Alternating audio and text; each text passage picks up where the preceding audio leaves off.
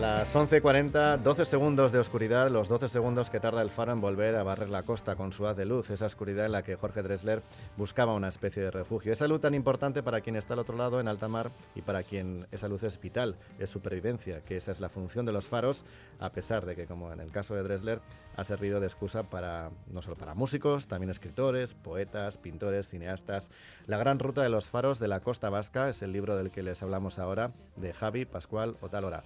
Javi, hola, Egunon. Hola, Egunon. y es Care Casco, ¿eh? que hemos disfrutado mucho. De, lo comentaba también Yayone, mi compañera de la técnica, que a pesar de que son lugares que conocemos, hemos descubierto muchas cosas que no sabíamos de los faros de Euskal Herria y las fotos que son estupendas, que son una pasada de fotos. Y además muchas son tuyas, pero son muy buenas, de verdad. O sea que es casco, ¿eh? Por la parte que nos toca como lectores en este caso. y es además sincero. Sua Edisiva, que ha editado este, que tú eres mucho que ver, tienes que, con Sua tienes que ver mucho. Ha sido su alma mater, ¿verdad? Sí, sí, sí. sí. Lo fundamos hace 35 años, precisamente este año se cumplen los 35 años. 35 años. Sí, sí. Y yo fui fundador con otro compañero y director de ella hasta que me jubilé en el 2019. Bueno, pues la gran ruta de los faros de la costa vasca lo que propone es eso, eh, recorrer eh, ese espacio entre, en este caso, Guecho y Biarritz, esos 13 faros, ¿no? Porque hay que poner número también, que en el libro ya lo explicas. ¿Cuántos faros hay exactamente en Euskal Herria? 13. Pues ahora mismo 13 pero uno de ellos, el primero de ellos, el faro de Aguiluce, no está en funcionamiento, pero como tiene característica de faro lo hemos metido. ¿eh? Luego hay otro montón de faros que tienen forma de faro, que normalmente los llamamos faro, el faro de Algorta, todo el mundo, el que está en el dique, le llamamos faro de Algorta, o el faro de Bayona también le llamamos faro, pero no tiene características técnicas de faro. Entonces, faros, faros con sus características son 12 en funcionamiento, más Aguiluce que no está en funcionamiento. Y el de Arreluce es el punto de partido. el punto de partido de, esta, preciosa travesía, sí. Preciosa travesía, de verdad, que habéis hecho vosotros, claro. y ahí está.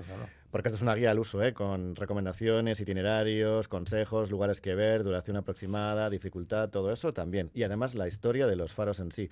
Que esto decíamos antes nació con una función específica. Claro, cuando empezaron el, el, transporte marítimo hacía falta ayudar a los, a los barcos cuando se acercaban a puerto y primero con una fogata, con un fuego, pero claro, luego ese fuego cerca de la costa pues un poquito complicado ¿no? Y hay que cubrirla y de ahí, tú, tú, tú, fueron surgiendo los faros. efectivamente, esa es la historia, muy bien resumida. Y aquí, ahí empieza, empiezan con pequeñas hogueras eh, más o menos abajo, luego se van subiendo porque el viento las apagaba, eh, después de subirlas y ponerlas en la, parte del acantilado, todavía había que subirlos más, entonces hace como una especie de pedestales, todavía el viento también las, las apagaba, claro, y entonces bueno, ahí se pasa el carbón, luego se pasa el aceite, luego se pasa el petróleo, y así va modernizándose sucesivamente y se van construyendo ya cada vez faros más, más espectaculares. Desde que he hecho el de Biarritz, que el de Biarritz, por cierto, es el más longevo, y el, también el más alto de Euskal Herria, si no contamos el de Gorlitz, que está a nivel del mar más alto, pero el de Biarritz, el más longevo y el más, eh, el más alto de todo Euskal Herria. Eso es el final de la travesía y yo diría que si no es el más visitado, seguramente uno de los más visitados de Euskal Herria. Sí, el de Biarritz, siempre, siempre, que vas allá hay un montón de gente, además debajo tiene una, una tabernilla, lo cual está muy bien. Para el final de la travesía también nos vino muy bien acabar allí en esa tabernilla. Puedes subir dentro, arriba tiene una balconada eh, de, hierro preciosa, eh, las vistas son espectaculares, yo creo que es el faro, por lo menos eh, para mí de todos los que he visto, los que más me, enamoran. decíamos que el más antiguo, yo me ha sorprendido el dato del de Gorlitz, 1990. Sí, muy moderno. Es que es muy moderno, no me acordaba que fuera tan reciente. yo tampoco, había venido toda mi vida desde chiquito en Precia, pero no me acordaba que fuera un faro tan moderno, sí, efectivamente. Y es moderno, y claro, son dos cilindros y aquí no hay casa. Aquí no hacía falta Aquí no hay casa porque ya se ha construido en la época en la que el farero ya pierde, digamos, su importancia, entre comillas, porque siempre tendrá, o por lo menos la ha tenido, la tiene y la tendrá en nuestro recuerdo desaparezcan todos, ¿no? Como ya estaba, se construye en época en la que no está todo automatizado, pues no se construye una casa para ellos, claro. Oye, decías que cuando desaparezcan todos, que los faros sí se, han automatizado, que no hace falta que estrictamente que haya nadie vigilando los faros, por eso ya no hay tanta gente que se dedique a esto, obviamente. Pero en el libro también lo dices que a pesar de todo, que en los barcos todavía hay un mapa de faros y hay una brújula, porque cuando se estropea la técnica hay que tirar de sabiduría también. Efectivamente, que yo sepa, si no estoy equivocado, eh, todos los barcos están obligados a llevar el libro de faros, es un libro oficial, que todos los barcos están obligados a, llevar, a llevarlos, ¿no? El día de mañana ese es el gran debate. Algunos opinan que, el faro va a desaparecer como tal, además, con, su función incluida. Mm, los fareros opinan que no, yo creo que la mayoría de los marinos opinan que tampoco, ¿no? porque siempre va a ser necesario independientemente de la tecnología que lleve el barco. Bueno, 13 faros, eh, otras son balizas, no es lo mismo, ya los he explicado. Me llamaba la atención también desde 1847, que es el año en el que se, aprueba, ese Plan General para el Alumbrado Marítimo de las Costas y Puertos de España, en la época de Isabel II, y ahí es cuando se crean todos estos eh, faros que tenemos a día de hoy. Sí, coinciden todos más o menos en un suelo, empiezan a construirse y, van todos seguidos, porque si ves en el libro hay pocas diferencias entre el que más, el más viejo o el más joven, no hay mucha diferencia, 50, 70 años como mucho, ¿no? Entonces a partir de un determinado siglo se empiezan a construir todos estos y bueno, pues no sé exactamente muy pues un, un dato que tampoco, seguro la mayoría no, no, no, sabría ubicar cuándo se construyen exactamente los faros, pero fíjate, ahí están. Y decíamos, eh, eh, también es dificultoso, colocarse además en la costa vasca tiene que ser complicado construir. De hecho, eh, hay algunos que han tenido muchísimos problemas. el de Punta Galea, por ejemplo, que hubo, que modificarlo varias veces. El terreno también aquí se mueve, hay desprendimientos, es, es peligroso. Y luego el de Machichaco, por ejemplo, hablábamos ahora mismo de de las rachas de, viento que se han registrado sobre todo en esa zona y la importancia del faro de Machichaco, por ejemplo, ¿no? donde hay dos faros actualmente conviven. Hoy, hoy, además con esas rachas de viento que está viendo nos acordamos especialmente de los faros y nos acordamos especialmente de los marinos si tuvieran que navegar hoy necesitarían el faro, ¿no? con estas olas y este, y este viento. ¿no? Y el faro de Machichaco, igual que el de la Galia, efectivamente fue cambiado de lugar, estaba al principio estaba abajo, además es uno de los faros a nivel del Estado español más importantes porque fue escuela de fareros durante mucho tiempo y entonces por su eh, el haz de luz no le llegaba no llegaba lo suficientemente lejos entonces se subió un poquito más arriba y se ha mantenido el primero y se ha mantenido el segundo. El primero funciona como, como linterna y como observatorio de paso de aves migratorias y de observación de cetáceos también sí, sí, es un sitio privilegiado es un sitio maravilloso y, luego, y el nuevo el faro machado que está construido pues no sé si son 200 o 300 metros un poquito más arriba con una altura ya más, más alta y que da problemas también, ¿eh? que da más problemas que el viejo. Por las nieblas y todo esto, que ah, da más problemas. Luego se ha corregido, pero. Eso es, sí, sí, sí. sí, Porque esto de las nieblas es muy importante. Yo no sabía, por ejemplo, leyendo sobre Machichaco, también los problemas para las aves. Que, cuentas en el libro que en unos días de niebla, para aves que vendrían cansadas en su viaje migratorio, se estrellaron también contra, sí, contra es del faro. Es una de las históricas anécdotas de Bermeo, ¿no? que algunos en, en, diferente bibliografía que está consultando hablaban de, decenas de miles de, aves, lo cual se, se, antoja un poco inverosímil, eh, pero el hecho real existe de un montón de aves que, que se despistaron, pues, pues, pues, pues yo qué sé, pues estaban nerviosas por la niebla, por, por todo, y se chocaron contra, iban todos hacia la luz del faro, y, y bueno, pues fue, ese, ese día cenaron casi todos los bermeanos eh, algún tipo de, ave. Oye, ¿qué tienen los faros que hablábamos antes que a todos nos tiene un poco atrapados? Que da para cine, música, para, para todo, libros, literatura, pues, imaginación, historias de, de, sucesos ahí en La Plata, por ejemplo, con Iván Martín, que nos encantó su libro. Sí, sí, sí. Tiene, tiene, el faro tiene una magia especial, ¿no? Cuando vas eh, al faro a, la noche a sacar fotos, encuentras un montón de gente viendo la puesta de luz. Si se te ocurre ir a la mañana, encontrarás un montón de gente también que, que quiere ir a ver el amanecer, ¿no? Y luego, e, e, ese, no sé, no sé si es la construcción, el, el, la luz que emite eh, tiene una atracción que, bueno, que como cuento en el libro, ha sido de inspiración para, para pintores, escultores, eh, cineastas, eh, para, todo, todo, el mundo, ¿no? Eso es, una, es, una, una, mística que tiene que no, yo no sabría muy, muy, muy bien definir por qué, ¿no? Es un poco parecido a los castillos. Cuando vas a un pueblo ves un castillo, es muy difícil que haya alguien que no se acerque a ver el castillo, ¿no? O, a una ermita románica, ¿no? Hay ciertas cosas que tienen ese... Y siempre pensamos en la persona que vive ahí, o que ha vivido ahí, ¿no? En este caso, los torreros de Faro, que era el término oficial hasta 1939 o antes, no sé si he dicho la ficha bien, pero bueno, era el término que se utilizaba, torrero de faro. torrero farero, se utilizaba indistintamente, sí, Pensar en esas personas que tenían que estar cuidando esa luz de manera permanente, noche y día auténticas historias ha habido allí, auténticas historias de, de, héroes, ¿no? Y, auténticos dramas también, ¿no? El farero y el, y torrero yo creo que merecen un reconocimiento que no lo tiene, o bajo mi punto de vista no, no, no lo tiene, y que algún día debería tenerlo. ¿no? Por eso, el día que decidamos entre todos, o no sé quién tiene que decir cuál es el futuro de los faros, pues el farero sin ninguna duda ocupará un papel especial en, en ese futuro de los faros que ya no existieran. Aquí en Euskal Herria tenemos varios fareros todavía. En Machichaco, por ejemplo, una mujer, que es la primera. Cristina, García. Cristina García, licenciada en Bellas Artes de Bilbao, que antes estuvo en Maspalomas, en Gran Canaria, que está encantada con su función de farera en Machichaco. Eh, Pablo Zimmerman, que es de familia de fareros, que él está en Igueldo, estuvo en, en Iger, estuvo en, Guetaria y ahora está en Igueldo, donde tiene fincada ah, ahora está en su, su, casa, su, vivienda. Está ahí con la familia en Igueldo, sí. Algo tienen con los periodistas que no les apetece mucho hablar, son muy reservados, no pasa nada, pero hemos encontrado a uno que además lo conoces y que aparece en el libro, que es Mario Sanz, farero en Carboneras en Almería, en el faro de Mesa Roldán, desde el año 92 además. Mario está al teléfono. Mario, hola, ¿qué tal? Buenos días. Hola, buenos días. Aquí estáis dos amigos. hola, hola Mario. No, pues, todavía todavía no hemos tenido, hola Mario, no hemos tenido el placer de conocernos físicamente. Ah, no, todavía no. No, no, no. pero hemos estado en contacto. hemos estado en contacto, sí, sí. Tengo muchas ganas de ir, a, de ir a verle porque Mario en el mundo de los faros es, eh, una institución. Farero desde el 92 aquí en, en Almería, eh, en un cambio drástico, ¿no? de timón en este caso, un vuelco a tu vida y decidiste eh, eso, vivir en un, en un faro. ¿Cómo, ¿Cómo fue? ¿Qué nos puedes contar de esa decisión, Mario? Sí, bueno, lo mío fue un poco inconsciente, ¿no? Eh, mi pareja siempre quería ir al mar y en una de las veces que estábamos hablando de ese tema vi en el, en el periódico un anuncio de la academia que preparaba para Faro. Y yo, de broma, dije, si tengo suerte te vas a hartar de, de mar. Y por ahí empezó, por algo que era una broma, y se ha convertido en una historia de vida de treinta y tantos años. No te has arrepentido, ¿no? Por lo que intuyo, ¿no? Que va, todo lo contrario. Además de, de, farero, eres divulgador de la historia de los faros, de su legado, has escrito mucho sobre ello.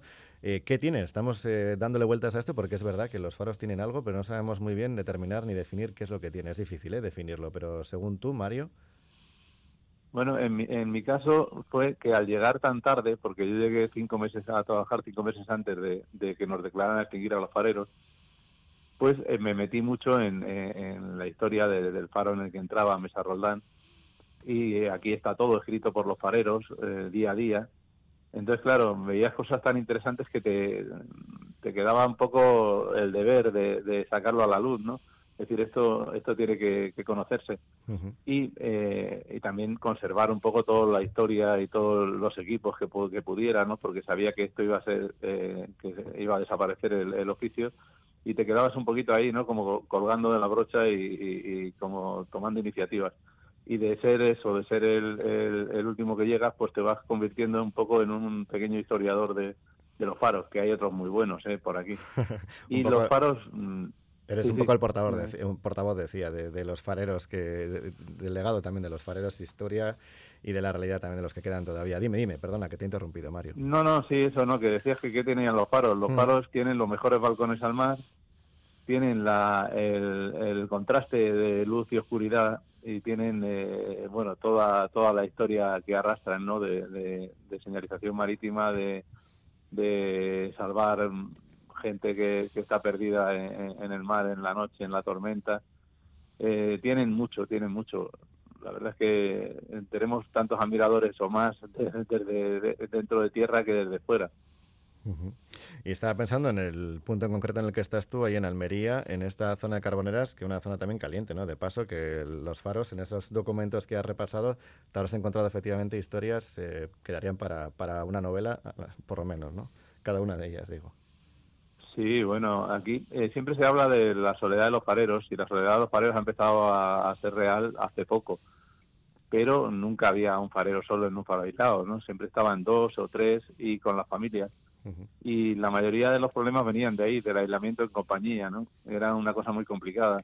Ponías a gente normal en, situaciones extremas, en, tormentas, en hambrunas, en caídas de rayos y claro, la convivencia, las reacciones de cada uno eh, son muy diferentes, ¿no? Y, si te llevabas bien entre, entre los pareros y las familias, pues todo era como una balsa y, y todo funcionaba muy bien, pero si te llevabas mal, era estar encerrados en un espacio muy pequeño todo el día, pues, pues siempre a hostia eso.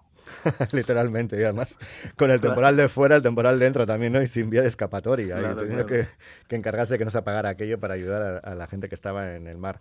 En el libro, eh, Javi te pregunta por tu eh, faro favorito. Eh, tú haces referencia a la Torre de Hércules, de Coruña. bueno, a mí me gustan casi todos los faros. Y, y, unos por una cosa, otros por otra. Pero es que la Torre de Hércules es un emblema, es el faro más antiguo del mundo en funcionamiento, es eh, un faro muy singular también como construcción, ¿no? Porque construcción cuadrada hay muy poca. Es, es algo que, lo tiene un poco todo. ¿Y los de Escalerría, ¿te, ¿te, atreves a recomendar? Porque le iba a decir a Javi, pero no sé si se va a atrever. Así que te lo pregunto a ti, que estás un poco más lejos, igual, igual te animas. Bueno, a mí me, también me gustan casi todos, pero por ejemplo el de Ondarribi, el Iger, me, me, gusta como construcción, como construcción de faro, porque también es original, si te das cuenta tiene dos, dos tramos de torre, uno de ellos también cuadrado, que es bastante eh, parecido a, lo que tiene la torre de, Hércules. Y es un, un, faro, vamos, que a mí me, me llama la atención. De todas formas, eh, Machichaco también es una construcción bastante bonita y con esas eh, modernismo que tiene en la, en la linterna también es, bastante interesante. Javi, bueno, a mí me gustan prácticamente todos. Javi, mojate, dime uno, venga. Yo ya me mojado un poquito cuando he hablado del foro de Biarritz, sí, que, me, parece, que me pareció uno de los más, más. Eh, y luego, el, si me tenía que mojar a nivel de lo que es la parte sobre su galería, el faro de Santa Catalina tengo que reconocer que también para mí tiene algo muy especial. Es verdad. ¿eh? La verdad es que son visitas eh, muy, muy chulas. No sé si has tenido oportunidad de, ver el libro, eh, Mario, pero te va a gustar, ¿eh? Te va a gustar y te... Sí, sí, lo tengo, lo, tienes. ya me lo mandó Javi.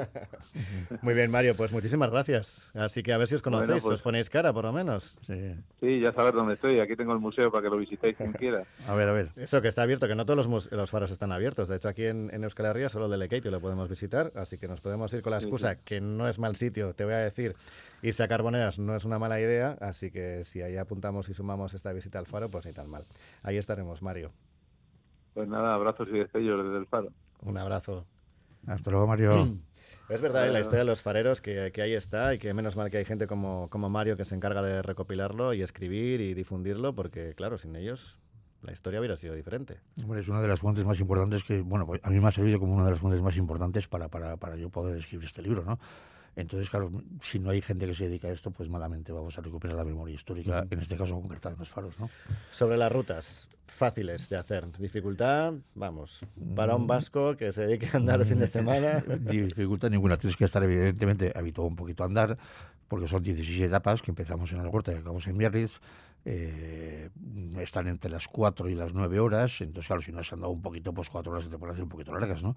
Pero no tiene mayores dificultades que esas, son, son paseos con, con desniveles que no pasan de los 500 metros, y entonces aunque estés un poquito acostumbrado a andar y, manteniendo las mínimas normas de, preocupación y respeto, como siempre a la naturaleza, creo que esta travesía la puede abordar cualquiera, tanto entera, o sea, realizada de de, un tirón, ¿eh? para la gente un poco, esa sí que ya tiene que ser más habituada a andar, como realizada por etapas en función de lo que cada uno persiga. ¿no? ¿Cuándo habéis hecho este recorrido? Para pues hemos estado un año, y, un año y pico haciéndolo. Sí, sí, un, año y pico. Eh, tú con tus amigos, Eso es. mochilas al hombro y para adelante. Y para adelante, eso es un año y pico porque al final estás muy pendiente también de las, del tiempo para que las fotografías sean lo, mejor, lo más bonito posibles. Entonces al final a veces hemos tenido que hacer dos, eh, dos veces el mismo recorrido porque aunque está bastante balizado, hay recorridos que hemos tenido que diseñar nosotros, ¿no? Pero bueno, hoy en día con, con, el, con los tracks que nosotros aportamos además en el libro, no hay ninguna dificultad para realizarlo, no hay, no hay, pérdida posible. Además de los faros de Euskal citáis también otros faros del mundo. Eh, fuera de aquí, ¿cuál es el que más te ha llamado la atención? Pues a, mí, el, que más, el que más me ha llamado la atención es que, claro, todos cuando pensamos en un faro, siempre pensamos en un faro que es eh, de, piedra, de piedra con la cúpula arriba, ¿no? Entonces, cuando hay un, faro, el que llamamos aquí el más sorprendente del mundo, que está en la isla de, de Noshima, en Japón, que es una construcción que es de cristal. Es decir, es un faro que es entero de cristal, ¿no? Entonces, madre mía. Parece carnaval esto, es eh, verdad. sí, ¿eh? sí, sí, sí, Entonces, esos ese faro y luego los faros de Bretaña, esos que están no en los acantilados, sino en, en, mar. En, la mar, la mar ¿no? Esos faros que además tienen la, peculiaridad de que su construcción, pues fíjate tú, imagínate construir un faro a, 20 millas de la, de la costa, ¿no? O, o, llevar la comida, llevarte eh, todo tipo de cosas. Los faros que están en la mar y este faro de, de Japón que es de cristal a mí me llama la atención mucho. Bueno, pues lo tenemos que dejar aquí, que me he pasado de tiempo, Javi, charlando contigo del libro La gran ruta de los faros de la costa vasca, editado por SUA. Lo tienen en cualquier librería, Javi Pascual o tal hora, lo piden y lo van a encontrar y merece la pena porque van a aprender y van a disfrutar de las fotos, que muchas son de, de Javi. Es que recasco de verdad, ¿eh? Es que recasco Venga, aquí.